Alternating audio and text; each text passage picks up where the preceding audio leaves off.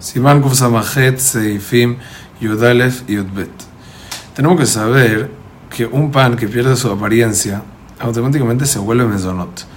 Entonces, un pan que fue remojado en agua y el agua se volvió blanca, quiere decir que el pan perdió su forma y su apariencia y se le va a hacer mesonot.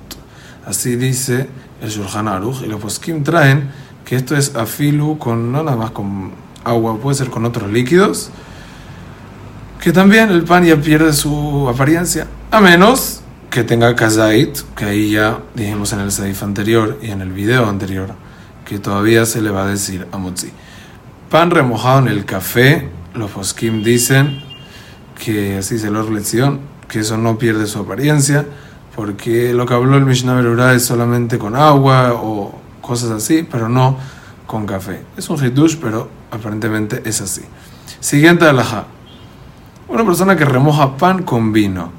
Entonces, si el vino es rojo, se considera que el vino, por su color, cambió la definición y la apariencia del pan y se vuelve mesonot si no tiene tamaño de kazait, así dice el Shulchan Pero si, si, es vino blanco, entonces no. tenemos que esperar a que el color del líquido cambie para que pierda su definición. Así dice el Mishnah Berurah y así dicen los poskim. Ahora, ¿cuál es la alhaja de una persona que come pan remojado en vino? Y él quiere comer el pan. ¿Hace verajá por el vino o no hace verajá por el vino?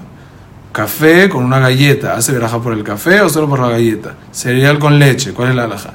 Entonces, si una persona quiere comer la cosa y no tomar, quiere comer la galleta y no tomar el líquido y solo el líquido le da el sabor a la galleta, o a lo que remoja, o al pan, a lo que sea, tenemos que saber que no se hace verajá por el líquido.